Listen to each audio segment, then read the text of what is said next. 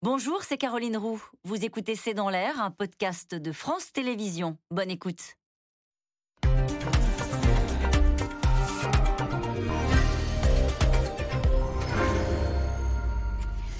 Bonsoir à toutes et à tous. Nous attendons vos questions SMS, Internet et réseaux sociaux pour alimenter notre discussion. Déminée à tout prix pour éviter une contagion des colères. Hier soir, Elisabeth Borne a annoncé une prolongation de la ristourne sur le carburant. Total sous pression a maintenu sa baisse de 20 centimes jusqu'au 15 novembre. Dans les dépôts, les raffineries, le mouvement de grève perdure malgré la signature d'accords avec les syndicats majoritaires. Demain, une journée de grève interprofessionnelle pour la hausse des salaires servira de test après la marche organisée hier par la NUPES qui n'a pas réussi à fédérer les contestations. Dans ce contexte, le gouvernement tente d'éviter les faux pas, de trouver le ton juste entre fermeté et dialogue, entre passage en force et compromis, avec en ligne de mire cette semaine un rendez-vous, celui du 49.3 sur le budget. Carburant grève, avis de tempête, c'est une question, c'est le titre de cette émission. Avec nous, pour en parler ce soir, Christophe Barbier, vous êtes éditorialiste politique, conseiller de la rédaction de Franc-Tireur. Neila Latrousse, vous êtes chef adjointe du service politique de la radio France Info. Emmanuel Sophie, vous êtes journaliste au service politique du journal du dimanche, vous êtes en charge des questions sociales. Elle a une cette semaine ce titre, Emmanuel Macron, la panne d'autorité, et votre article intitulé Le grand retour des revendications salariales. Nous y reviendrons longuement ce soir. Enfin, Dominique Seux, vous êtes euh, directeur délégué de la rédaction du journal Les Échos. Votre chronique du jour s'intitule La voiture électrique, une nouvelle fracture sociale à lire dans votre journal aujourd'hui. L'interview du président de la République, Emmanuel Macron, qui affirme qu'il faut une politique massive pour réindustrialiser l'Europe. Bonsoir à tous les quatre. Merci de participer à ce C'est dans l'air en direct. Nous allons évoquer évidemment l'actualité sociale. Je voudrais dire un mot sur cette marche la marche pour le pouvoir d'achat, pour la vie chère, pour les salaires organisée hier. Euh, Est-ce qu'on a vu une espèce d'avis de tempête pour le coup? Est-ce qu'il y a une indication de mobilisation qui peut être une alerte pour le gouvernement? C'était ni un fiasco, ni un, avis de tempête ou ni un raz-de-marée. Ça aurait pu être pire, puisque la gauche radicale a traversé un mois de septembre terrible, notamment par des polémiques internes. Ça aurait pu être beaucoup mieux, parce qu'on aurait pu, euh, du côté de la gauche, espérer une sorte de convergence des luttes et une transformation de la polémique sur les salaires en grande marche contre, contre la vie chère. Ça n'a pas été le cas non plus, mais euh, ce n'est pas, euh, pas un échec. On est dans une sorte d'entre-deux où on voit bien qu'il y a une colère quelque part, il y a une mobilisation des forces syndicales ou politiques de contestation, mais tout ça n'arrive pas à, à se répandre. Le volcan gronde, mais il n'est pas en éruption. Alors est-ce que l'éruption, ça sera pour la réforme des retraites, comme certains le disent? Est-ce que ça peut surgir de manière spontanée sur les ronds-points, comme les Gilets jaunes en 2018 Est-ce que ça ne surgira pas? Parce que quand les difficultés sont, sont graves, les Français mettent le nez dans le guidon, ils pédalent, et ils attendent de les beaux jours pour se mettre en colère. C'est quand ça va mieux dans ce pays qu'on a les grandes colères sociales. Inversion de la courbe du, chômage, gilet jaune. En 1989, Michel Rocard doit affronter des grèves parce que la croissance est là et que les gens veulent leur part du gâteau. Et on voit bien que même derrière le conflit des carburants, il y a l'impression que ça va bien pour des entreprises qui font des profits extraordinaires et que tout le monde n'en profite pas. Mais quand ça va vraiment mal, quand les Français se disent comment je vais me chauffer, comment je vais payer euh, euh, le, remplissage du frigo, eh ben, on repousse, la colère à plus tard. Neila Latrousse, c'est vrai qu'on attendait cette marche malgré tout comme un test de la capacité de, de, de la gauche à mobiliser. Il y avait d'un côté les syndicats qui se mobilisent, d'ailleurs avec une grève demain, on va en parler longuement ce soir, mais aussi cette, cette, ce mouvement plus politique euh, à l'appel de Jean-Luc Mélenchon. Il y a très longtemps qu'il avait lancé cet appel hein, pour oui. euh, organiser sa rentrée. Et il y a l'idée en fait de l'expression qu'il utilise lui-même, c'est remonter à cheval, c'est-à-dire que montrer qu'en fait cette gauche-là qui euh, a réussi à, à, à s'allier euh, aux législatives, eh bien reste unie c'est en réalité davantage, j'allais dire politiquement, l'enjeu pour eux, une marche pour l'image, en quelque sorte, pour dire regardez, cette NUPES reste solide alors qu'on lui avait prédit mille fois euh, une désagrégation sur un certain nombre de textes, sur le pouvoir d'achat, sur euh, euh, à la rentrée le budget. Bah, regardez, on est capable non seulement de mobiliser ensemble, mais de mobiliser dans des proportions qui reste respectable, même si le chiffre de 140 000 euh, ne correspond en rien au comptage, par exemple, qui est fait par le, cabinet indépendant euh, Occurrence, qui lui compte 29 500 manifestants. Bon, enfin bon, il y avait cette idée, un, d'abord, de montrer que euh, la gauche était ensemble, deux, qu'elle pouvait Ils étaient faire là mieux. Pas, non, pas tout le monde. Non, non, effectivement. Fabien Roussel, par exemple, n'était pas là. le communiste qui avait expliqué que son parti allait être aux côtés des, des, autres leaders de gauche, mais pas lui, qui était retenu dans sa circonscription. Il n'y avait pas non plus Philippe Martinez, le secrétaire général de la CGT, même si des fédérations de la CGT avaient appelé à, à rejoindre cette marche-là. Donc l'image d'unité, elle n'est pas complète, mais elle permet en tout cas à Jean-Luc Mélenchon de dire regardez, on est encore capable de faire des choses ensemble. Le vrai test, c'est bon, bah, très bien, il y a eu la marche d'hier, et ensuite il y a quoi? En fait, il y a eu cette photo-là. Et maintenant, est-ce que euh, la contestation, la colère, trouve un débouché politique ou est-ce qu'elle reste en dehors de ce qui se structure actuellement et auquel cas ce sera un échec pour les Il dit, Jean-Luc Mélenchon, nous sommes en train de dessiner la construction d'un nouveau front populaire. Emmanuel Soufi. C'est ambitieux. Va-t-il y parvenir Ça pas sûr. En tous les cas, on voit bien qu'il euh, oui, 29 000 euh, manifestants, c'est quand même nettement moins que des grandes manifestations sociales, syndicales. Et son échec, c'est celui quand même de l'alliance entre le politique et la démocratie sociale. Là, il n'a pas réussi du tout. Donc, euh, Philippe Martinez, ils, ont même eu quelques passes d'armes à la fête de l'humanité sur l'indépendance syndicale, la charte d'Amiens, etc. il, a, a échoué, voyez, à cette espèce de convergence des luttes entre les partis politiques, les partis de gauche, de la NUPES et, euh, et euh, les organisations syndicales. Donc effectivement, des fédérations étaient là, des syndicalistes à titre personnel, donc des membres des euh, de Force ouvrière ou de la CGT. Mais vous voyez, il n'a pas pu afficher main dans la main un mano à mano avec, avec des syndicats qui restent quand même.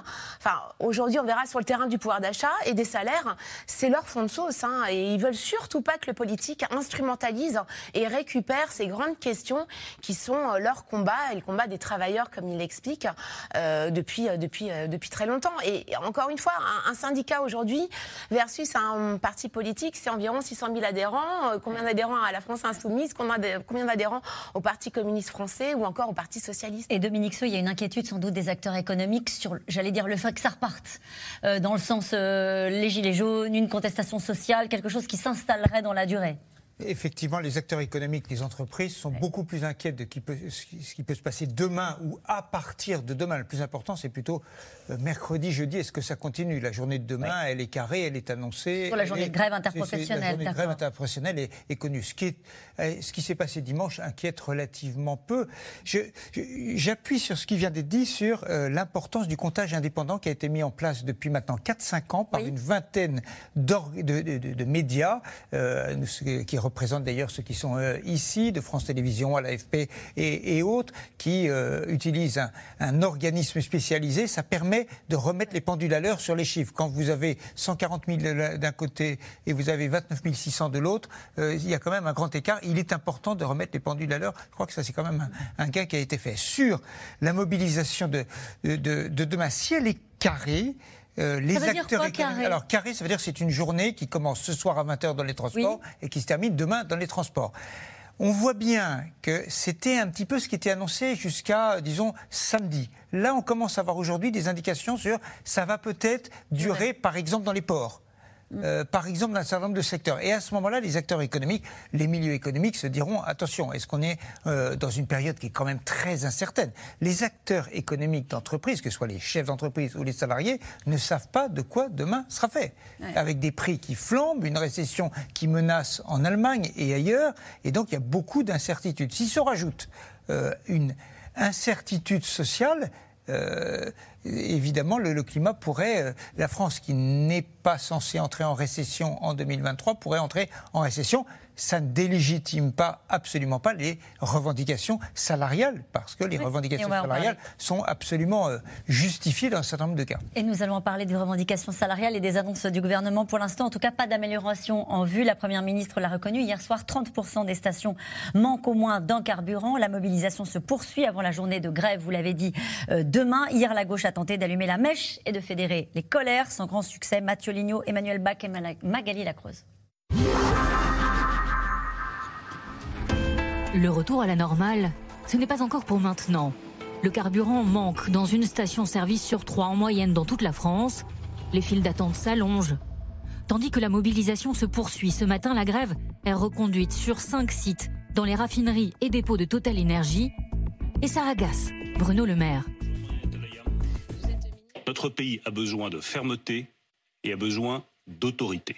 Il faut libérer les dépôts de carburant, libérer les raffineries qui sont bloquées, utiliser les moyens de la réquisition et faire en sorte que, comme dans toute démocratie, la voix de la majorité l'emporte sur la voix de la minorité.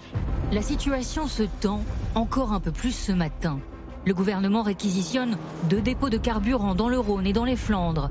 La CGT dénonce un manque d'anticipation de l'exécutif. On a perdu beaucoup de temps pour essayer de sortir de ce conflit. Là, le gouvernement a, minimisé euh, euh, l'impact de la grève, le nombre de grévistes, euh, et, on se retrouve dans cette situation. Hier soir, pourtant, la première ministre au JT de TF1 justifiait les choix de son gouvernement, ménageant un peu plus les syndicats grévistes que certains de ses ministres. Le gouvernement a beaucoup agi pour limiter l'inflation, avec le bouclier tarifaire, par exemple, qui a bloqué les prix du gaz et limité la hausse des prix de l'électricité. J'ai annoncé qu'on prolonge ces boucliers tarifaires en 2023. Donc le gouvernement agit. Les entreprises doivent aussi mener des négociations avec leurs salariés. mais en l'occurrence, mais voyez, en l'occurrence, quand une négociation a eu lieu, qu'un accord majoritaire a été trouvé, je le dis aux salariés, ça n'est pas normal qu'une minorité de salariés continue à bloquer le pays. La colère monte et l'opposition entend bien le montrer. Emmenée notamment par Jean-Luc Mélenchon et une grande partie de la gauche, la manifestation d'hier n'est-elle que le début d'un mouvement de contestation globale Tous ici veulent y croire. La France montre à cet instant, par votre présence, par vos visages, par votre détermination, qu'elle n'est pas résignée, qu'elle ne baisse pas les yeux, qu'elle n'est pas domestiquée. Qui sera dans la rue demain? Plusieurs organisations syndicales ont déjà déposé un préavis pour cette journée de grève interprofessionnelle. Dans les transports, à la SNCF et la RATP, dans l'éducation nationale et la santé ou encore chez les salariés du nucléaire et de l'énergie. Ce midi, devant les grilles de l'usine de Renault Truck à Bourg-en-Bresse, ce qui est important, c'est ce qu'on fait depuis 15 euh, jours, là, c'est qu'on multiplie les journées. C'est la quatrième journée d'action depuis quelques semaines. Il y a quelques années, le salaire minimum d'embauche chez Renault Trucks représentait 1,6 fois le SMIC. Aujourd'hui, c'est 1,2 fois le SMIC. Donc, on voit bien qu'il y a un problème dans la redistribution des richesses qui sont créées par les salariés. Nous, on voit des personnes qu'on ne voyait jamais avant faire grève. Ça, ça nous interpelle beaucoup. Pour le moment, les négociations salariales sont au point mort entre les syndicats et la direction mais la perspective d'une grève générale donne de l'espoir à certains. C'est vrai que ce serait bien ben, que ce soit l'automne de la convergence des luttes et que quelque chose se passe vraiment dans ce pays et que ça se passe dans le, calme. Signe d'une certaine tension à l'Elysée, cette petite attention qu'a eu le président aujourd'hui pour les automobilistes au salon de l'automobile. Je suis aux côtés de tous nos compatriotes qui galèrent et qui euh, ont assez de cette situation. Donc voilà, je veux simplement leur dire que on va continuer de faire le maximum. Une réunion de crise sur les carburants doit se tenir à l'Elysée aujourd'hui. Le message, il est clair, Christophe Barbier. Je suis aux côtés des Français qui galèrent. Oui, c'était un peu moins clair la semaine dernière parce qu'on entendait le président. Alors il était bien sûr aux côtés déjà des automobilistes victimes de la pénurie, mais il mettait la pression sur les entreprises qui pouvaient augmenter les salaires. Il demandait l'ouverture du dialogue social. Il y avait une forme d'équanimité dans cette dans cette affaire-là. Maintenant, il a basculé complètement du côté de ceux qui passent des heures à la pompe et qui s'inquiètent pour les vacances de, de, la Toussaint. De la même manière, il a tiré à lui un peu ce conflit.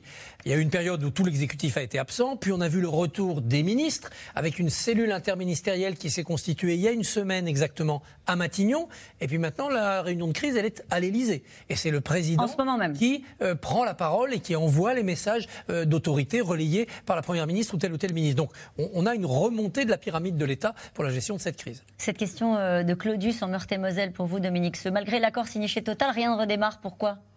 Parce qu'il y a, alors c'est le décompte de l'entreprise communiqué il y a quelques, quelques heures, 90 personnes qui grévistent aujourd'hui, donc chez sur la France entière, chez Total, qui euh, empêchent le redémarrage. Alors les chiffres peuvent être contestés, ils le seront sans doute, d'ailleurs Philippe Martinez les a contestés ce matin, mais euh, la, la, CGT considère que certes un accord majoritaire a été signé, CFDT, CFE, CGC, pour une augmentation de salaire de 7% et une prime de 3 à 6 000 euros, mais nous dit Philippe Martinez, les salariés des raffineries eh bien, euh, sont majoritairement CGT et donc, eh bien, écoutez, euh, allez vous faire voir pour parler euh, vulgairement. Ça n'est pas la démocratie sociale habituellement.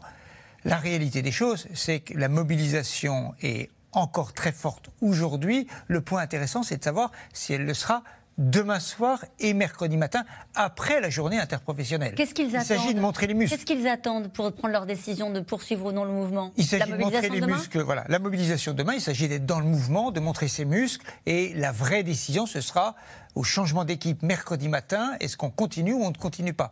Parce que ce qui est clair, et Christophe Barbier vient de, de l'aborder, le mouvement est en train de devenir très impopulaire quand même.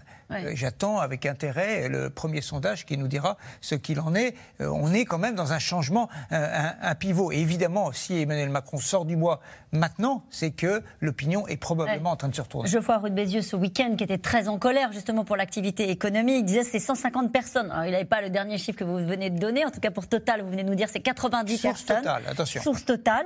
150 personnes des raffineries prennent les Français en otage. Il suffit de 150 personnes en gros, nous dit euh, Geoffroy Roux de Bézieux, pour bloquer euh, le pays. Oui, c'est des secteurs euh, stratégiques, c'est des places fortes aussi pour la CGT hein, en termes de, euh, de rapport de force. C'est plutôt des fédérations euh, qui pratiquent un peu la lutte des classes, donc qui ont une, forme de radicalité en tous les cas pour, pour essayer de, faire plier l'entreprise sur des revendications.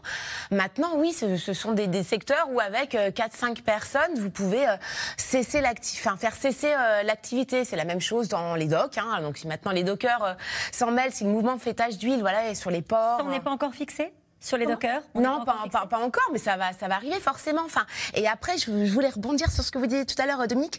La, la grève, elle est quand même décidée en, en assemblée générale, c'est-à-dire que les salariés euh, votent, enfin, en tous les cas, ceux qui, euh, qui sont euh, adhérents ou pas, mais qui, qui souhaitent faire partie du mouvement. Donc, c'est un vote, c'est pas simplement l'élu syndical qui décide, bon, bah, allez, hop, demain, tout le monde, tout le monde cesse le travail. Il y a quand même un truc un peu démocratique qui se joue dans tout Pardon, un, un truc, dites-vous, un peu démocratique. ça. Oui, quand même démocratique. C'est pas.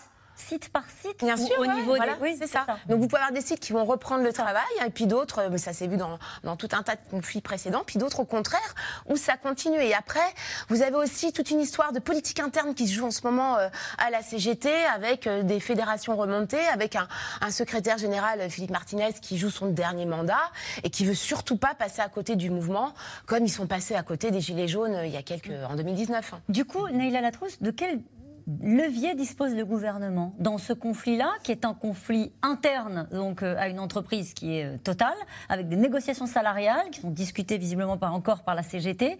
Euh, il y a eu cette ristourne. De quel le- levier dispose le gouvernement et en particulier Elisabeth Borne qui est en première ligne? Alors c'est assez compliqué. Ce que peut faire le gouvernement, c'est éventuellement aller voir la CGT en disant bon, regardez ce que vous avez fait chez ESSO, où la grève a été levée suite à l'accord majoritaire. Ce n'est pas raisonnable de ne pas euh, suivre la même politique, la même logique chez Total. Euh, un ancien dirigeant de Total Energy m'expliquait qu'en 2010, d'ailleurs, euh, la grève s'était déclenchée chez Total, mais pas chez Esso, parce que la CGT chez Esso s'était dit bon, la direction qui est aux États-Unis, qui au final n'a pas grand-chose à faire de, des raffineries en France qui sont pas forcément bénéficiaires, elle peut fermer les sites d'un claquement de doigts. Pas Total, donc la grève prend chez le groupe français, pas chez le groupe américain. Donc il peut y avoir de ça, d'aller voir la CGT, de dire bon, vous avez fait votre barreau d'honneur, euh, trois semaines de grève, finalement 7% c'est pas si mal, regardez la réaction de l'opinion publique, est-ce que vous voulez vraiment aller jusqu'aux vacances de la Toussaint et perdre définitivement cette bataille de l'opinion publique? Soyez raisonnable. Euh, négocier éventuellement de nouvelles ouvertures l'année prochaine, nouvelle ouverture salariale avec Total Energy. Prenez cet engagement-là et puis essayez de raisonner tout le monde. Premier levier, mais enfin, ça reste quand même très spéculatif comme levier. C'est-à-dire qu'il faudrait qu'en face, euh, il y ait euh, la CGT qui dise bon bah très bien, on accepte de devenir Ouais. un syndicat euh, réformiste qui négocie avec le gouvernement. Ça, de on l'écarte. C'est un petit pari. On peut l'écarter. La deuxième difficulté pour l'État, c'est que euh, jusqu'ici, le gouvernement en fait tente de rester médiateur de ce conflit, de, de- de- de rester à distance et de dire, bah, nous, on essaye de faire en sorte que le dialogue social ait lieu. Et puis, s'il y a trouble à l'ordre public, auquel cas on réquisitionne, mais sans brutalité, le message qu'a essayé de faire passer Elisabeth Borne hier. Sauf que le problème, c'est que l'État, en réalité, est aussi employeur. Et donc, la question qui se pose pour le gouvernement d'intervenir plus avant, de changer cette ligne de dialogue social entreprise par entreprise et euh, augmentation salariale dans les entreprises qui le peuvent, eh bien, c'est de demain voir euh, un conflit dans la fonction publique. Chez EDF, ça commence. Et puis, plus généralement, dans l'ensemble des entreprises qui dépendent de l'État d'une façon ou d'une autre. Nous allons parler des salaires dans un instant. Pourquoi est-ce que les réquisitions, c'est quand même, ce sont des mesures assez fortes, les, les- les réquisitions, pourquoi est-ce que les réquisitions ne permettent pas de ramener un semblant de situation normale? Il y a des délais techniques, puisque une réquisition, ça permet de remettre des salariés au travail, de remettre tout doucement en Ouais. branle un, un système de production. Mais une raffinerie, c'est lent à remettre au niveau de production euh, d'avant. Et un dépôts de carburant, bah, ça se vide rapidement et ça se remplit lentement si les raffineries ne, ne fonctionnent pas. Mais quand même, la réquisition, ça marche, puisqu'on le voit, les chiffres ont été donnés. Dans certaines zones géographiques, on est passé de 40 et quelques pourcents de stations non approvisionnées à 25. Puis le jour d'après, ça peut être un peu, un peu moins bien. Donc ça fonctionne. La réquisition est un bon outil parce qu'il est juridiquement fondé extrêmement détaillé, circonscrit dans le temps, dans le territoire concerné, sur les salariés qui doivent être désignés nommément.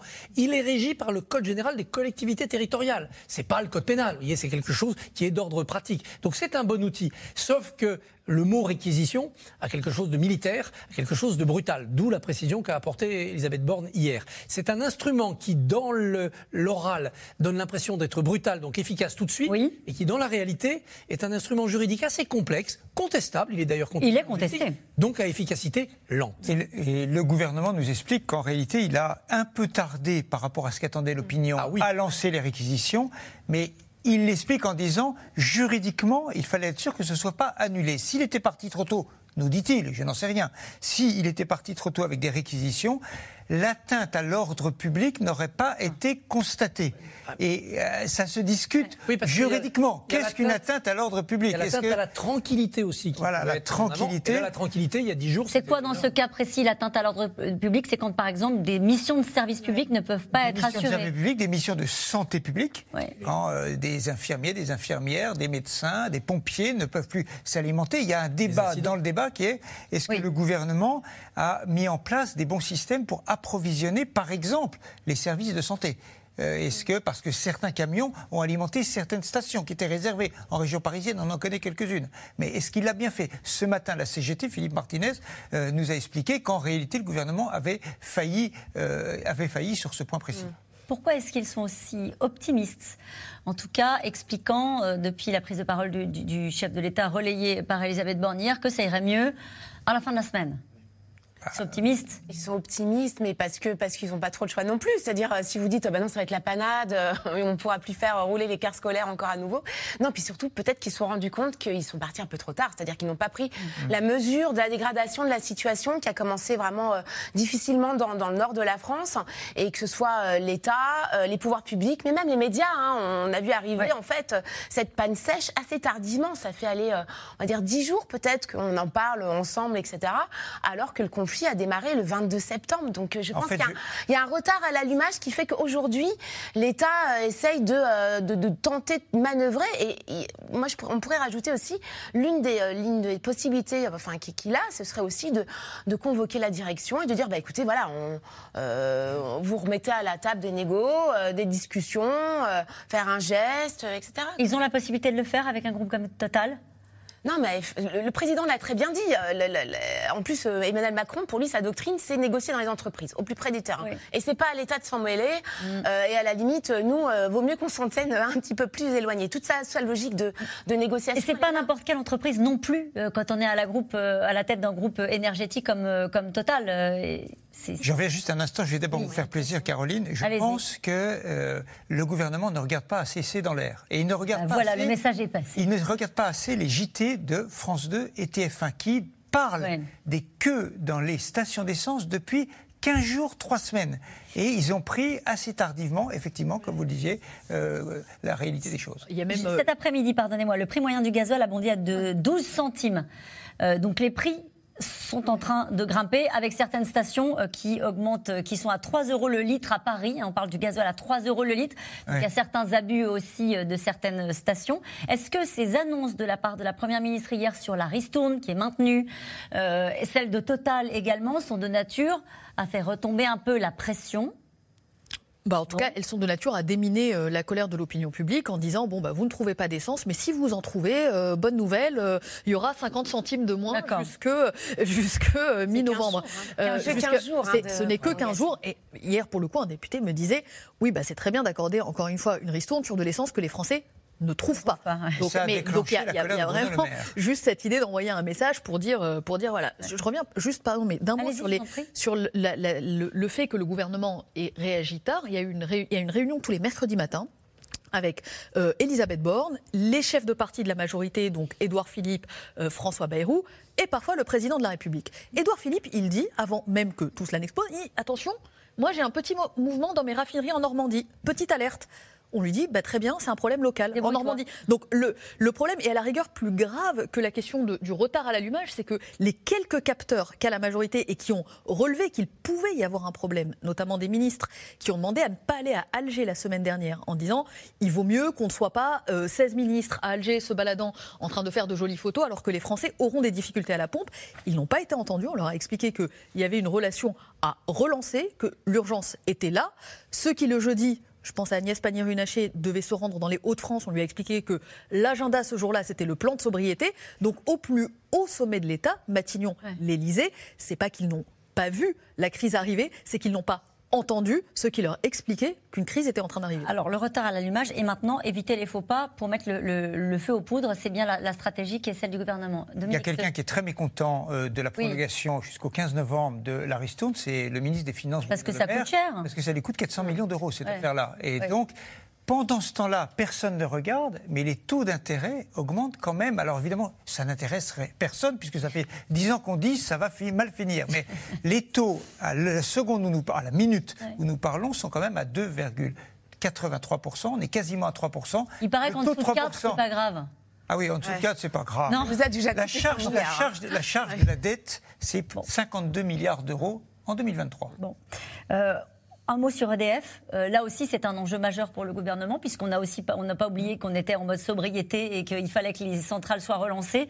Si ce mouvement euh, s'installe durablement chez EDF, on risque de prendre du retard dans le calendrier de réouverture des centrales. C'est un triple enjeu. D'abord, le- l'électricité, on en a besoin tous les jours. Ensuite, il y a cette remise à niveau des centrales, des nombreux réacteurs en panne, en retard de maintenance, pour diverses raisons, en prévision d'un hiver qui va être décisif. Et puis, il y a un enjeu aussi à très long terme. C'est que si EDF commence à aller de conflit en conflit, à être une entreprise boiteuse défaillante, comment on va nous faire croire que, selon les vœux du président exprimés dans les échos, en 2035, tous les véhicules seront électriques, que toute notre économie aura basculé dans le vert? Parce que pour ça, il faudra beaucoup, beaucoup, beaucoup d'électricité produite et d'électricité disponible. Il y a une publicité en ce moment de Total Energy qui est formidable. Total Energy vante ces, points où on peut recharger des véhicules électriques.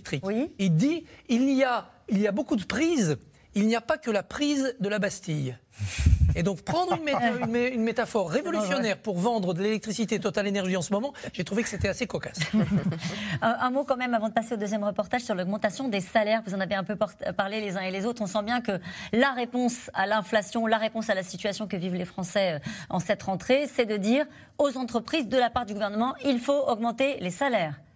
Est-ce que c'est suivi? Bah, C'est alors de la bonne volonté. euh, Voilà. c'est- suivi, mais seulement partiellement. Quand on regarde les prévisions de l'INSEE, les salaires augmentent cette année de 3%, 3,3% en moyenne. Si on rajoute les primes, euh, calcul de Cointable, on doit être à 4, 4,2%. Donc on est en dessous de l'inflation qui est à 5,8%. Évidemment, ce sont des moyennes. Vous avez des grandes entreprises qui ont négocié trois fois en un an.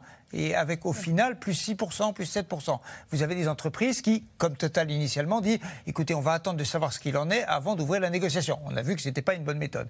Euh, on a, des, je crois, une situation très très différente parce que la situation des entreprises est très différente. Il y a celles dont les factures d'énergie explosent littéralement et donc ils se disent attendez les amis, vous êtes bien gentils, mais si j'augmente les salaires quand euh, on sera en difficulté, est-ce qu'on va les baisser? Bah, Bien sûr que non. Euh, et vous avez un certain nombre d'entreprises, je pense à la BNP par exemple, qui augmente les salaires de 3%, mais qui explique aux représentants syndicaux, leur dit attendez, les dix dernières années, on a augmenté plus que l'inflation.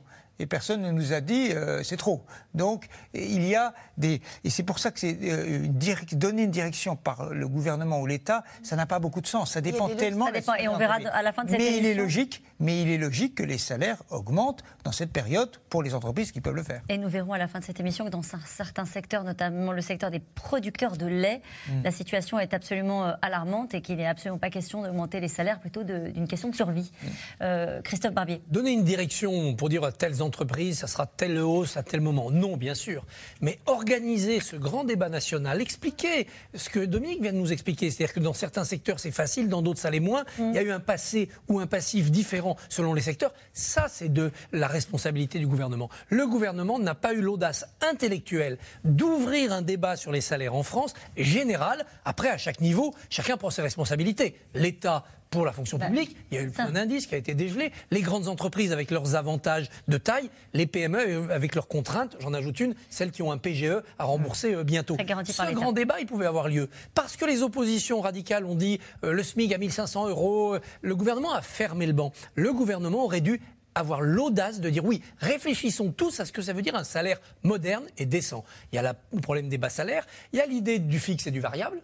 Il y a l'idée d'avoir parfois des différences peut-être géographiques. Pourquoi le SMIC est national en France? Alors que le coût de la vie, vous faites 30 km d'une région à une autre, d'une ville à une campagne, ça n'est pas du tout le même. On devrait être assez subtil pour avoir des SMIC différenciés. On n'y arrive pas.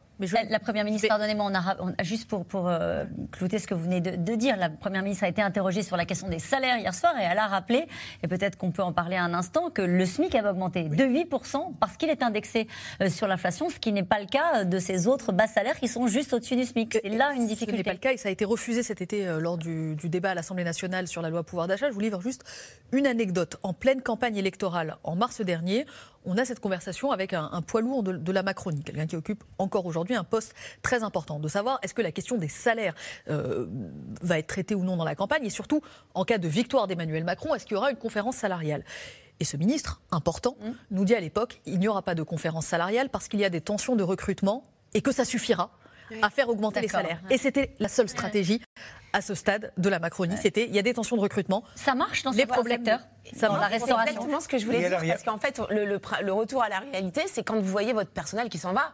Et dans des secteurs euh, comme l'informatique, euh, web, etc., bah, quand vous avez meilleurs éléments expérimentés, seniors, qui vont chez le concurrent ou qui vont monter une structure, euh, une entreprise concurrente, etc., là, c'est là que ça, le, bas, le, le bas, le bas peut blesser, en fait. Mais. Enfin, ça encore une fois, c'est c'est un peu incantatoire. Enfin, euh, elle, elle le redit, la première ministre, mais Bruno Le Maire le répète à l'envie en disant aux entreprises, si vous le pouvez, donc il y a toujours cette mesure-là, augmenter les salaires. Mais ils peuvent avoir des moyens de pression, c'est ce que dit euh, demande aussi la gauche.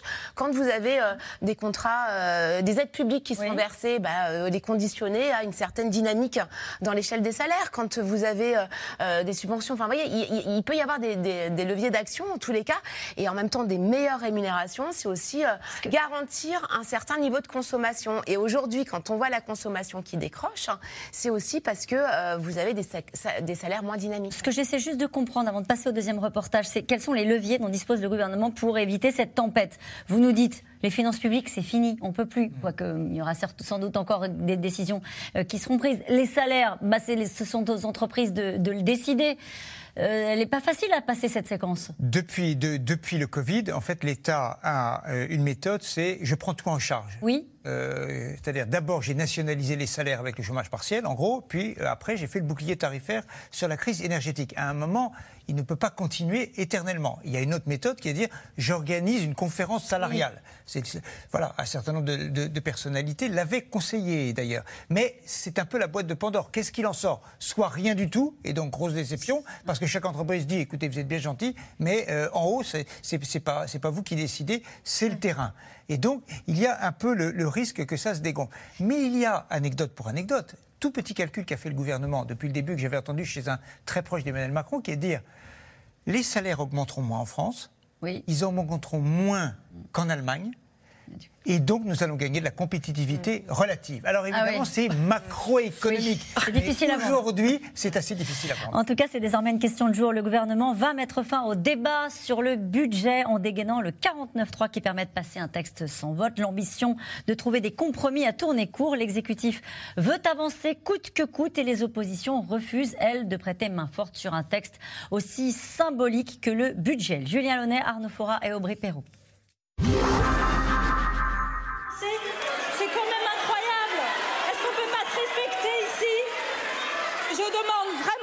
Chacun se respecte dans cet hémicycle. Tantôt agacés, parfois amusés ou contrariés, les députés entament leur deuxième semaine de débat autour du budget. Une deuxième semaine de brouhaha. S'il vous plaît, je suis désolée, hein, vous n'êtes pas président de l'Assemblée nationale. C'est bien elle, la présidente, qui tente de discipliner une assemblée où chacun y va de sa provocation. Monsieur le maire, vous avez travaillé, il fut un temps pour Dominique de Villepin, qui avait dénoncé la lâcheté de ceux qui refusent de défendre les intérêts de la France. Aujourd'hui, le lâche, c'est vous. j'ai l'honneur de demander des excuses solennelles au Rassemblement national pour avoir employé le terme de lâche. Mais hier soir, la Première ministre a annoncé qu'elle allait bientôt siffler la fin de la récré pour les députés.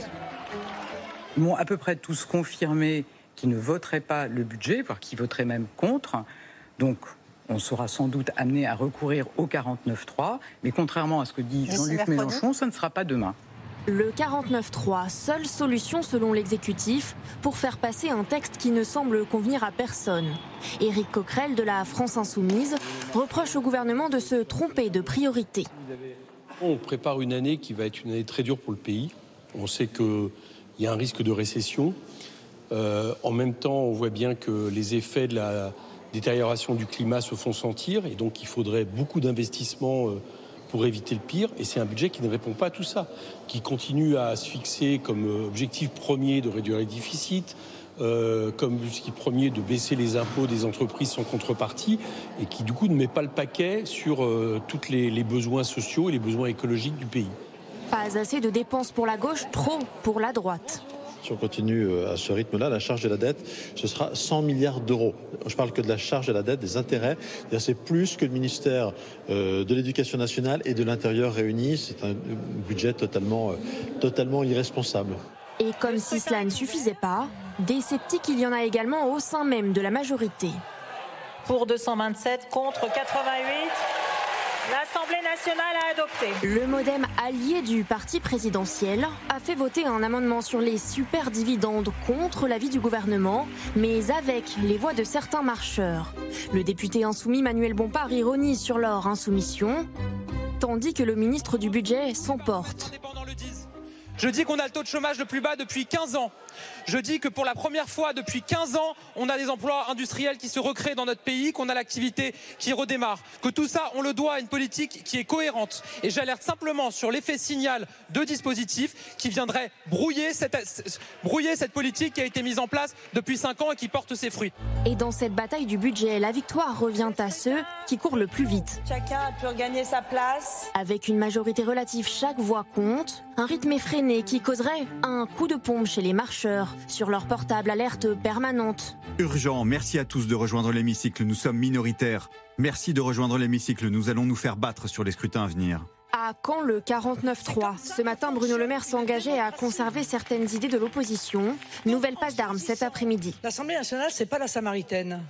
Je veux dire, on fait pas son marché entre les amendements qui seraient bons, euh, qui plaisent au gouvernement, et les amendements qui ne plaisent pas au gouvernement. Monsieur le ministre, je voudrais vous dire ce qu'un homme politique de premier plan a dit ce matin à la radio. Dans une démocratie, la minorité ne peut pas dicter la loi à sa majorité. Cet homme politique de premier plan, c'est vous, monsieur le ministre. Il est par ailleurs un peu contradictoire de nous dire nous ne voulons pas de 49-3, mais jamais nous ne voterons votre budget. Vous avez refusé le compromis, c'est vous qui avez choisi le 49-3. L'opposition dispose encore d'une arme, voter une motion de censure commune. Mais le RN a d'ores et déjà annoncé qu'il ne suivrait a priori pas la NUP. Et cette question de Catherine en Côte d'Or, le gouvernement usera sans doute de l'article 49.3 cette semaine. Est-ce vraiment le bon moment, Naïla Latrousse Il ben, n'y a pas le choix. Il n'a pas, il a pas de, bon moment parce que les, débats sur le projet de loi de finances, sur le budget, sont extrêmement encadrés. Il y a un certain nombre d'heures euh, de, discussion et ensuite, eh bien, il faut que le budget soit adopté. Il y a par ailleurs un agenda parlementaire qui est assez contraint avec d'autres textes qui vont arriver, le projet de loi de financement de la sécurité sociale, euh, la loi sur la sécurité intérieure, euh, ce qu'on appelle les niches parlementaires, c'est-à-dire les textes proposés proposé euh, par les députés. donc dans cet agenda-là, eh bien, il faut, bien faire adopter un budget cette semaine. Or, euh, ce matin est resté encore quelques 2500 amendements, je crois, à examiner. Donc le calendrier ne sera pas tenu. Donc bah, qu'est-ce qui se passe mercredi soir? Est-ce que le gouvernement décide que bah c'est pas grave, finalement on n'a pas besoin d'un budget, les fonctionnaires ne seront pas payés, il n'y a aucun problème hein, après tout bah non, donc il est obligé de prendre ses responsabilités au sens premier du terme, donc déposer un 49.3 pour dire aux oppositions, bon, assez discuté. Maintenant, il faut passer au vote, les mettre au défi de faire adopter une motion de censure, c'est-à-dire de voter tous ensemble un texte qui dise on rejette le gouvernement, on veut que le gouvernement chute. Si la motion de censure n'est pas adoptée, le budget est voté, il peut passer au Sénat et la vie parlementaire se poursuit. Hmm. La motion de censure qui réunirait des oppositions qui n'ont pas grand-chose en commun, qui est un scénario plutôt exclu. Qui est un scénario le euh, oui, plutôt très exclu, puisque numériquement, il faudrait que toute la gauche, tout le Rassemblement national et toute la droite le votent ensemble. Aujourd'hui, il n'existe aucun scénario euh, où les trois votent ensemble. Juste un mot sur la une de- du JDD qui, qui titrait sur la panne d'autorité euh, voilà, de- de- d'Emmanuel Macron. Est-ce que c'est un acte d'autorité? euh, du gouvernement, ce 49-3, ou est-ce que de toute façon, euh, c'était inévitable étant donné la configuration euh, de cette Assemblée C'était inévitable. On est dans une configuration budgétaire. C'est un acte de nécessité, comme l'a expliqué Néla. C'est pas un acte d'autorité. L'acte d'autorité, il aurait dû avoir lieu pendant les débats de l'exécutif sur sa majorité. Parce qu'on a eu quand même quelques couacs, on les a vus à, à l'écran, venant de la majorité. Il y a des députés de la majorité qui ont voté des amendements que combattait le gouvernement, notamment sur les sur les Sur lesquels le gouvernement va revenir. sur lequel le gouvernement va revenir. Donc euh, là, il y aurait eu de l'autorité. Et en effet, il y a eu une panne ou une carence d'autorité, et c'est pas la première fois. Mais le 49.3 lui-même n'est pas un acte d'autorité, c'est un acte d'efficacité et de nécessité. C'est un non-événement, Christophe Barbier Oui, pour moi, c'est un non-événement. Autant un 49.3 pour euh, brusquer une majorité rétive et imposer un texte, comme Édouard Philippe avec les retraites, juste avant la Covid. Ou bien comme Manuel Valls avec la loi El Khomri sur la loi travail. Donc un 49.3 parce que votre majorité vous lâche et qu'il y a des frondeurs. Ça, c'est un événement et ça peut alerter l'opinion en disant qu'est-ce qui se passe, qu'est-ce qu'on nous impose. Mais là, dans le cadre d'un budget, qu'est-ce que les Français ont à faire de ce budget? Il n'y a même pas de hausse d'impôts. Là, ils pourraient se, pourraient se mettre en colère, mais c'est un budget purement technique. Les débats et les combats politiques qui peuvent entraîner l'opinion, ils seront sur la réforme des retraites. Ah, là aussi, peut-être, à un moment donné, il faudra un 49.3. On n'en est pas sûr. Ça peut être aussi la loi immigration, mais ça ne sera pas sur des textes aussi techniques que ce budget-là. La sécurité sociale, ça peut être plus sensible. C'est notre vie quotidienne, c'est des médicaments. On a vu qu'on pouvait y glisser peut-être des éléments de réforme des retraites. Mais ce budget-là, qui s'est passionné depuis 15 jours pour ce qui s'est passé à l'Assemblée nationale? Les Français ne pensent qu'à l'essence et Ouais. maintenant à sauver leurs vacances. Dominique Seux, sur ce budget, au fond, qui est un budget technique, juste pour Non, euh, ce, chiffre-là mettre dans la discussion, euh, euh, Gabriel Attal précisait que ces débats qui ont duré et qui ont voilà, fait passer quelques amendements qui n'étaient pas souhaités par la majorité, ce sont 8 milliards en plus sur la facture du budget. 8 milliards de recettes en moins. Enfin, bon, euh, Oui, enfin, de recettes tout en, cas, plus, en plus ou de recettes voilà. en, en moins. Je suis assez d'accord avec euh, Christophe. Je ne vois pas les Français, les Français se passionner pour cette affaire budgétaire. Mais ce que ça nous dit quand même, les, les difficultés, des- les, les difficultés des débats qui sont quand même très très vifs, on en voit des, des extraits, euh, c'est qu'on ne voit pas très bien quels textes passeront en dehors des textes financiers. Euh, parce que le 49.3 ne peut être utilisé qu'une fois. Et donc, euh, on s'aperçoit avec le recul que le texte pouvoir d'achat, qui est passé au mois de juillet, était probablement plus l'exception que la règle. Et donc, la suite du, euh, de la législature est un petit peu euh, incertaine. y compris sur la planification écologique, ils ne peuvent pas trouver de majorité sur des On, on voit comme bien ça que chaque, on voit bien que chaque parti euh, se dit qu'il n'a pas beaucoup d'intérêt à aider et à soutenir le gouvernement parce que ce qu'on retiendra, c'est plus le bruit et la fureur que les votes positifs. Et donc, il y a, je pense, pour le côté, le bilan réformateur de ce quinquennat qui avance, une grosse incertitude. Mais quels sont les. Qu'est-ce qu'espèrent les oppositions euh, dans ce jeu de dupes, disent certains, dans cette posture? Paralyser Par- l'exécutif et mettre un terme à ce réformisme macronien qui se prétendait même une révolution en 2017. Je pense quand même que sur certains textes, il peut y avoir des majorités de circonstances. La planification écologique peut-être, mais il faudra faire beaucoup de concessions aux écolos. Sur l'immigration, si le gouvernement va vraiment vers les thèses LR, ils peuvent peut-être constituer une majorité avec les LR. Il y a des petits trous de souris pour certains textes. On l'a vu pendant l'été avec euh, l'allocation adulte handicapé. Tout le monde l'a voté, tout le monde l'a revendiqué. Mais en effet, ça sera maigre. Sinon, c'est un texte par session, hors texte euh, budgétaire. Ça sera très maigre. Eh ben, le gouvernement doit être intelligent.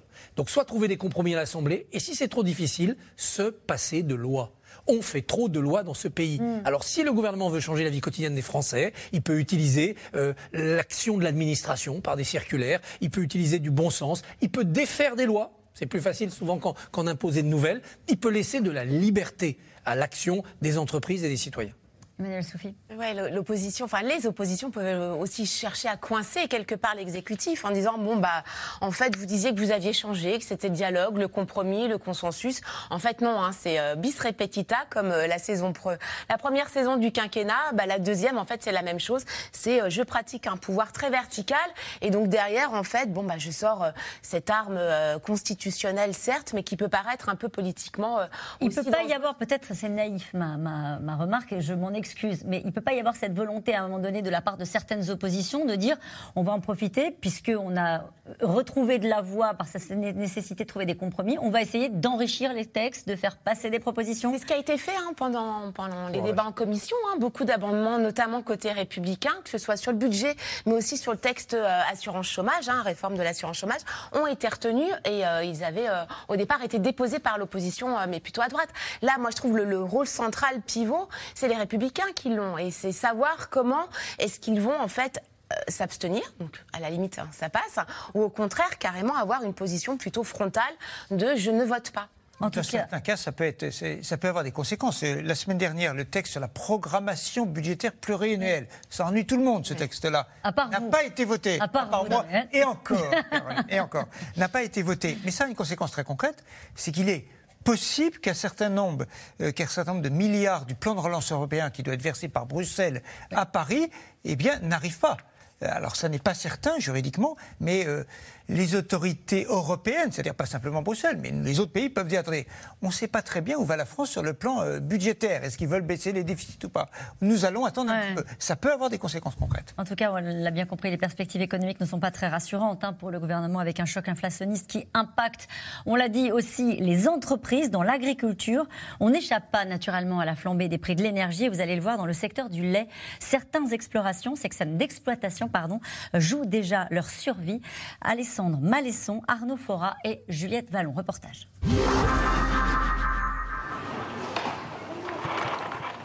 Ce jour-là, une vingtaine de producteurs de lait sont venus procéder à une petite vérification. On cherche s'il y a du lait à moins d'un euro le litre.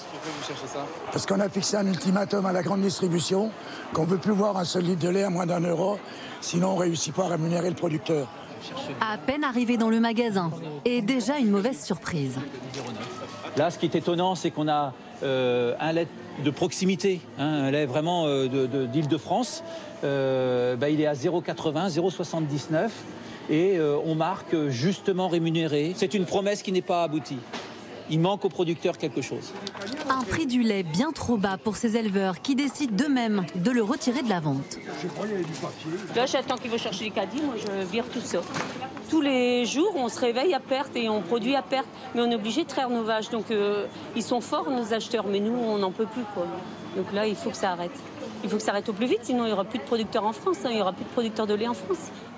Face à ce mouvement de protestation, l'enseigne de grande distribution s'est engagée à donner ses packs de lait à des associations. Deux jours plus tard, nous retrouvons l'un de ses producteurs, Frédéric David, dans son exploitation bretonne. Première mission de la matinée, la traite. On fait à peu près par vache 28 kilos. 28 kilos de lait par jour, par vache. Donc on livre à la laiterie un équivalent de 2200 litres de lait par jour. L'éleveur vend son lait 440 euros la tonne. Trop peu face à des charges qui ont explosé. Propriétaire de trois tracteurs, il subit de plein fouet l'inflation. Plus 50% pour le gasoil, plus 30% pour changer certaines pièces. Alors il fait des économies sur le fourrage. Je suis en train de, remettre des, prairies en place avec, je pense, une augmentation du taux de trèfle dans, les, prairies parce que euh, le soja a augmenté, donc le trèfle va venir compenser cette hausse de soja. Aujourd'hui, Frédéric David possède 95 vaches laitières et 75 génisses. Il a déjà vendu 10 animaux pour s'en sortir. Un crève-cœur. Aujourd'hui, devoir euh, les faire partir euh, précocement sous prétexte que euh, ben, on n'arrive plus à les nourrir correctement, ça devient très compliqué. Oui, c'est douloureux pour, pour l'éleveur. Alors, quelle solution pour se faire entendre? Dans la Manche, Landry Rivière fait partie d'une OP, une organisation de producteurs. Il y a un an, ils ont assigné en justice leur transformateur Savencia qu'ils accusaient de ne plus respecter leur contrat sur le prix du lait. Ça vient des vieilles habitudes qu'il y a eu depuis 40 ans. Donc là, aujourd'hui, le fait de monter euh, en puissance, euh, monter en OP, permet de rétablir l'équilibre et derrière aussi d'avoir les moyens de se défendre. Fin août, la justice a condamné le transformateur à verser au moins 26 millions d'euros à l'organisation pour l'année 2020. Le groupe agroalimentaire a fait appel, mais pour Landry Rivière et son frère, c'est une grande victoire. J'espère que ça va ouvrir les yeux à ceux qui ne se passent battre, quoi, hein. tous les producteurs, quels que soient producteurs ou éleveurs euh, de différentes filières. Hein. Euh, on peut tous y arriver avec le collectif. Individuellement, on ne peut pas, évidemment, mais avec le collectif, on peut. Ces dernières semaines, d'autres actions coup de poing de producteurs de lait ont eu lieu pour dénoncer les prix. Selon la FNSEA, un litre de lait en France coûte en moyenne 78 centimes aux consommateurs contre 99 en Allemagne ou 1,50€ en Belgique. Ce que l'on voit dans ce reportage, c'est qu'ils sont impactés par l'augmentation des tarifs des carburants, de l'énergie, et que là, il n'y a pas beaucoup de marge de manœuvre. Leur coût augmente et leur prix de vente n'augmente pas. Il faut savoir qu'il y a quelque chose d'inouï quand même à ce que le prix d'un litre, d'un litre de lait acheté à l'éleveur est inférieur au prix d'une cigarette. alors qu'il vous imaginez le travail, vous imaginez, etc. Et pourquoi?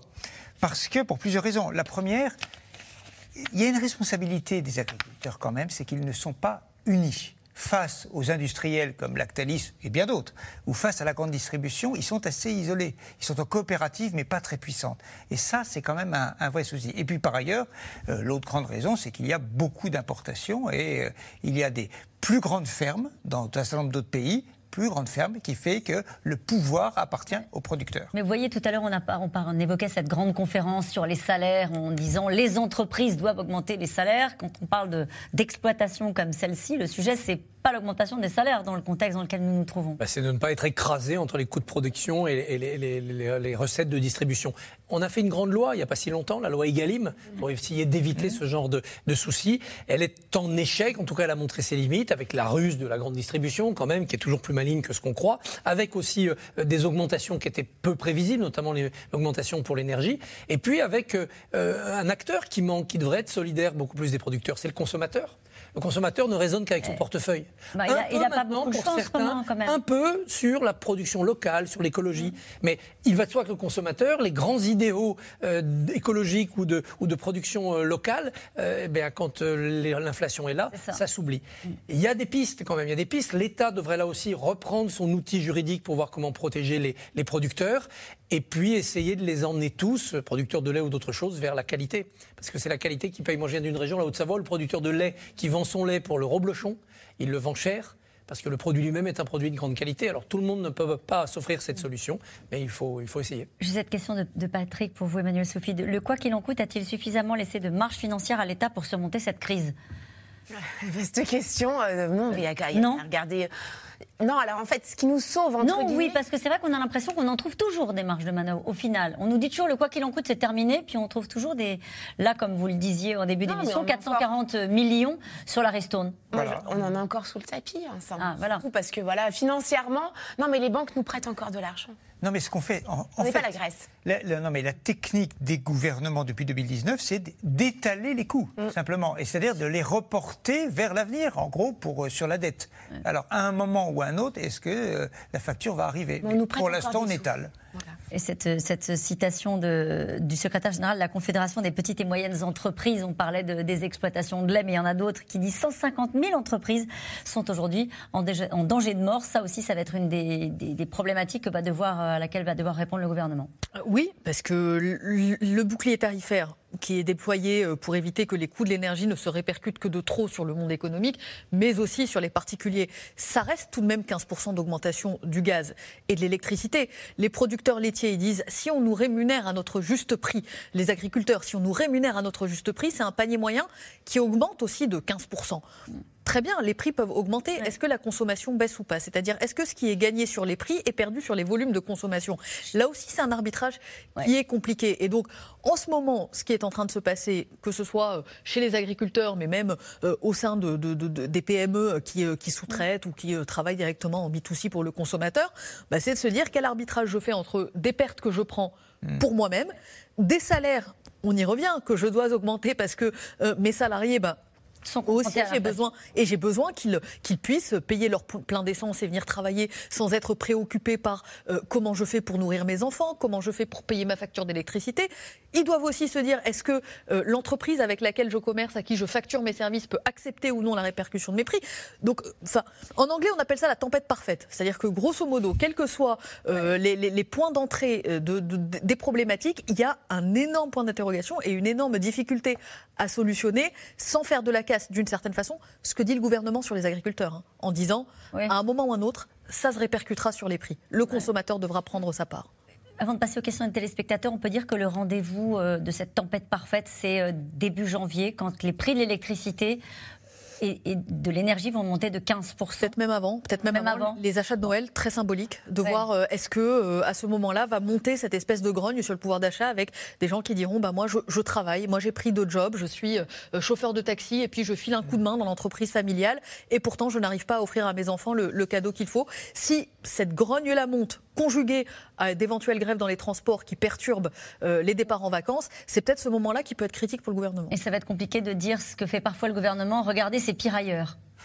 Oui. Sur l'inflation. Non, mais la réalité, il a raison de le dire, et c'est vrai. C'est-à-dire que, mais ça ne passe pas. Quand on se compare, je me désole, etc. Hmm. Et quand on se compare, on se rassure aussi. On se rassure, voilà. Parfois. Allez, on revient à vos questions. Euh, la grève prévue demain est-elle reconductible? Va-t-on vivre dans un pays totalement bloqué? Emmanuel Sophie Non. Non? Non, non. Alors, on regardait les communiqués de la RATP, euh, trafic quasiment normal sur toutes les lignes. Je ne vais pas vous le réciter quand même. Bah si. Euh, voilà. et problème plutôt surtout euh, les interconnexions. Sur la SNCF, euh, voilà. voilà. Donc, et surtout bah, les trains du quotidien, comme on les appelle, donc plutôt les, les TER. Donc non, ça va pas être un mardi euh, noir, noir, noir dans les transports publics. Par contre, sur la fonction publique, l'école, les lycées professionnels, puisqu'il y a une, voilà, une conjonction de secteurs comme ça qui, qui entrent dans, dans la danse.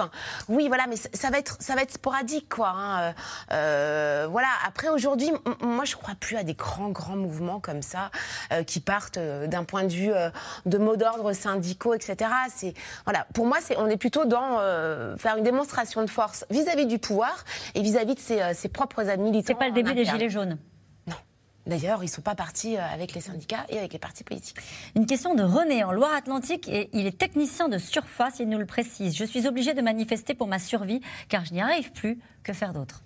Manifester, c'est son droit de citoyen. Voter, voter euh, non seulement aux élections politiques, mais aussi aux élections professionnelles, c'est revitaliser cette vie Ça syndicale. va pas l'aider à boucler le fin de mois. Non, bien sûr. Et puis il y a autre chose aussi qui se posera quand même crûment devant le, le nez des Français.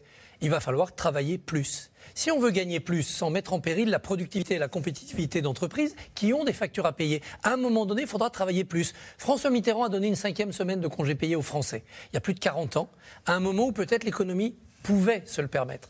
Est-ce qu'aujourd'hui, on ne doit pas la suspendre, y renoncer provisoirement? On la retrouvera quand il y aura des temps de prospérité. Je dis ça, c'est très impopulaire. Qui va renoncer une cinquième semaine de congé payé Est-ce qu'on pourrait travailler 39 heures par semaine en acceptant d'être payé plus, mais pour travailler plus? Simplement pour sauver à la fois la compétitivité de son entreprise, qu'elle ne soit pas écrasée par cette hausse de salaire, et pour augmenter quand même son salaire net en bas de la feuille de paye. Ce sont des mesures impopulaires. Cet immense effort collectif, il faut qu'il soit juste, il faut qu'il soit croissant dans le temps et il faut qu'il soit expliqué politiquement. C'est pour ça qu'il nous précisait qu'il était technicien de surface. Travailler plus. euh, Voilà. Qu'est-ce que ça peut Est-ce que c'est gagner dire plus? Voilà. Est-ce que c'est gagner plus? Est-ce que c'est gagner assez pour euh, étouffer l'inflation, amortir l'inflation, mais sans forcément être plus riche, parce qu'amortir l'inflation, c'est pas gagner du pouvoir d'achat. Oui, ce sont des conditions très très difficiles dans une période qui va durer peut-être deux ans, peut-être dix ans, qui s'appelle une crise mondiale. Gérard, dans les Hauts-de-Seine, comment l'État peut-il obliger un employeur à augmenter les salaires? Dominique Seux. Euh, il y a trois moyens. Le premier, c'est d'augmenter le SMIC. Euh, donc, c'est l'État qui décide, et ça a des conséquences très concrètes, mais il faut mesurer les conséquences sur l'emploi, euh, sur l'emploi dans, dans les entreprises. Le deuxième moyen, c'est de jouer sur les minima de branches, c'est-à-dire de forcer les branches professionnelles à négocier des revalorisations des minima de branches. C'est un moyen qui est possible. Il y a des centaines de branches qui négocient en ce moment de manière permanente, mais il y a une accélération assez sensible depuis, euh, depuis un certain temps, y compris d'ailleurs dans le secteur de l'énergie, par exemple. On en parle évidemment moins. Que... Et puis, il y a la pression euh, sur euh, les organisations professionnelles qui est de dire je peux euh, arrêter de baisser les impôts, puisqu'on sait que dans le budget 2023, il y a un certain nombre de baisses d'impôts qui sont prévues pour les entreprises. Il y a notamment la suppression partielle de ce qu'on appelle les impôts de production. Il y a moyen. Mais au total, quand même, l'État ne peut pas forcer telle entreprise a augmenté les salaires. Et, oui. et il peut aussi euh, décider de réindexer les salaires hein, sur euh, la courbe de l'inflation, ce qui se faisait jusqu'en 83, ce qui a été euh, supprimé. Et il y a une petite musique qui monte, surtout à gauche, et côté syndicat évidemment, pour redemander, demander à nouveau une mesure ponctuelle d'indexation des salaires sur l'évolution de l'inflation. Ça voudrait dire que pour tout le monde, les salaires augmenteraient de 8%. Voilà, 6%. Alors la, la Belgique le fait, la France le faisait jusqu'en 1982. Voilà. Euh, et euh, en fait, euh, il y avait la, la, grande différence par rapport à aujourd'hui, c'est qu'il y avait de l'inflation et de la croissance. Et, donc c'était une situation un peu différente. Contrairement à Total, les PME, PMI ont-elles les moyens d'augmenter les CPD c'est plus difficile. Enfin, c'est plus difficile. C'est très variable. Vous avez des PME et PMI qui vont très bien. Euh, y a, y a pas... L'année 2021 a été tellement stupéfiante sur le plan économique. C'est-à-dire qu'il y a eu un rebond honnêtement, les économistes se sont trompés de A à Z sur ce sujet-là et sur beaucoup d'autres. Mais sur la reprise après Covid, ils se sont totalement trompés. Et donc, des entreprises ont fait d'excellents ouais. résultats en 2021. Avec ces réquisitions et ce 49.3, assistons-nous à la nouvelle méthode promise par Emmanuel Macron ce n'est pas une renonciation à la, nouvelle méthode non plus, puisque le 49.3 va intervenir au bout d'heures et d'heures et d'heures et d'heures et d'heures de discussion euh, au sein de l'Assemblée nationale, avec des oppositions qui, encore une fois, et on leur a posé la question ce week-end, si le texte n'est pas modifié, que le gouvernement ne recourt pas au 49.3 et qu'on arrête les débats au moment où vous avez voté tous vos amendements est-ce que vous adoptez le budget? Elles disent non. Ouais, donc, euh... donc, bon, de toute façon, il n'y a pas le choix. Jupiter, c'était une mesure qui tombait d'en haut sur la tête des Français. Par exemple, j'augmente la CSG sur les retraités. Là, c'est pas exactement la même chose. Ça se veut de l'autorité qui vient au service des Français qui font la queue pour l'essence. Les, une question d'André en Moselle. La grève chez EDF peut-elle entraîner des coupures de courant cet hiver? Emmanuel Sophie euh, du côté des particuliers, non, je pense pas, vraiment pas. D'ailleurs, ils vont tout faire pour l'éviter. Par contre, la grande incertitude, c'est euh, les secteurs d'activité qui, eux, pourraient être concernés par ces coupures. Donc, il y a des secteurs qui ont été dits prioritaires. Donc là, pour le coup, l'approvisionnement est totalement garanti. Pour les autres, euh, voilà, ça va être un grand point d'interrogation. Mais côté particulier, vous pourrez, enfin voilà, faites pas de provision de, de, de bougies, n'allez pas non, non, plus entraîner des pénuries dans les magasins. Non, non voilà. Non. On a déjà un mouvement social demain et on n'a pas encore parlé de la réforme des retraites. La grande question, c'est oui. de savoir si c'est une répétition un peu générale pour, euh, de la, vue par les syndicats pour empêcher la réforme des retraites. Euh, la Première ministre a décidé, elle a annoncé de présenter son projet euh, au mois de décembre. Au fond, le mois de décembre, ça n'est plus très loin. Mm. Et donc, le climat, quel sera-t-il dans six semaines? Une question de Sébastien dans le Calvados. Les syndicats sont-ils en train de prendre leur revanche sur les gilets jaunes? Non, parce que y a, les deux mouvements peuvent être parallèles. Les syndicats sont en train un peu de prendre une revanche sur le politique, puisque le politique a fait beaucoup d'agitation et c'est finalement les syndicats qui obtiennent du concret. Vous en connaissez, vous, des patrons qui augmentent les salaires sans y être obligés euh, je dois chercher bon. une réponse dans les 5 secondes. Non, mais vous à vous voilà. tous. Dans beaucoup, non, mais dans beaucoup d'entreprises, il oui. y a des augmentations de salaire. C'est la fin de cette émission. Il est l'heure de retrouver Anne-Elisabeth Lemoine et toute l'équipe de C'est à vous. Bonsoir Anne-Elisabeth. Au programme ce soir. Bonsoir Caroline. Un million de véhicules électriques fabriqués en France d'ici 5 ans, 2 millions d'ici 2030 et le passage au tout électrique en 2035. C'est l'objectif fixé par le chef de l'État alors que c'est ouvert aujourd'hui à Paris le premier mondial de l'auto depuis 4 ans. Mission impossible, lui répondent certains experts, pour lesquels ce pari à marche forcée n'est pas tenable dans un délai aussi court. On y revient avec nos invités. Belle émission. On se retrouve demain dès 17h30 pour C'est dans l'air l'invité. Ensuite, C'est dans l'air. Je vous rappelle que vous pouvez nous retrouver quand vous le souhaitez. C'est gratuit, en replay et en podcast. Belle soirée.